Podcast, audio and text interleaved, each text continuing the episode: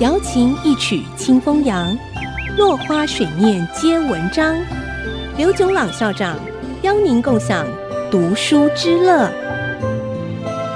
这里是爱惜之音 FM 九七点五，欢迎收听《落花水面皆文章》，我是刘炯朗。盖茨 （Bill Gates） 是美国微软公司的创办人。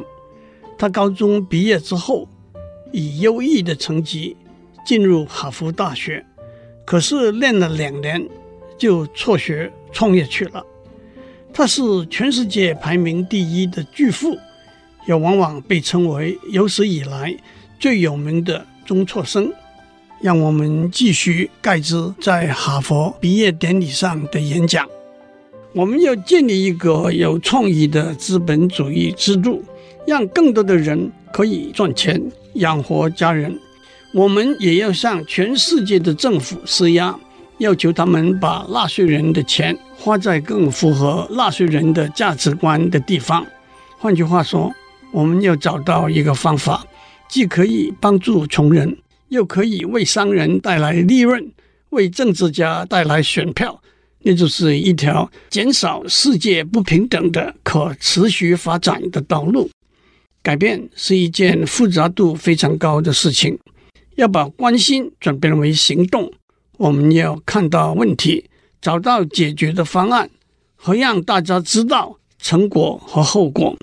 即使有了互联网和二十四小时的新闻直播，在这个极端复杂的世界上，让广大的群众看到真正的问题，依然十分困难。举个例来说，媒体会不成比例的报告一个意外事件的伤亡人数，却忽略了数以几百万计的可以预防的死亡。在这个复杂的世界里头，要找到解决问题的方案。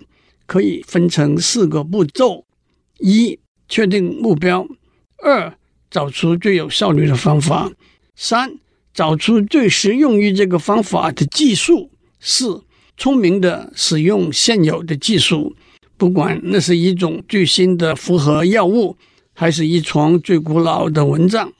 发现了问题和找到解决方案之后，最后一步就是评估工作的结果。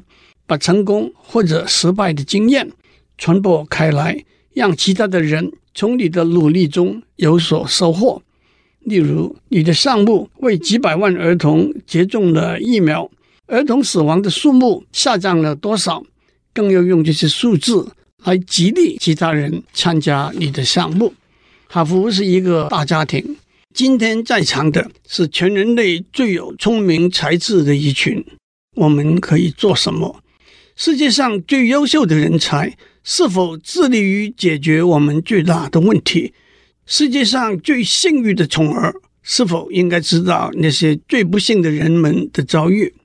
我结婚的前几天，我患了癌症的妈妈写了一封信给 Melinda，结尾的一句话是：“From those to whom much is given, much is expected。”从那些获得很多人的身上。我们有更多的期望。我希望三十年之后，你们会回到哈佛来，回想你们用了你们的才能和精力做了些什么事情。我希望你们不会单单用专业上的成就来衡量你自己，而是你曾经怎样面对和改变世界上不平等的深渊，你曾经怎样对待那些和你远隔天涯的陌生人。他们和你们唯一共同的地方，就只是彼此都是人类而已。最后，祝大家好运！今天的时间到了，我们下次再见。落花水面皆文章，联发科技真诚献上好礼，给每一颗跃动的智慧心灵。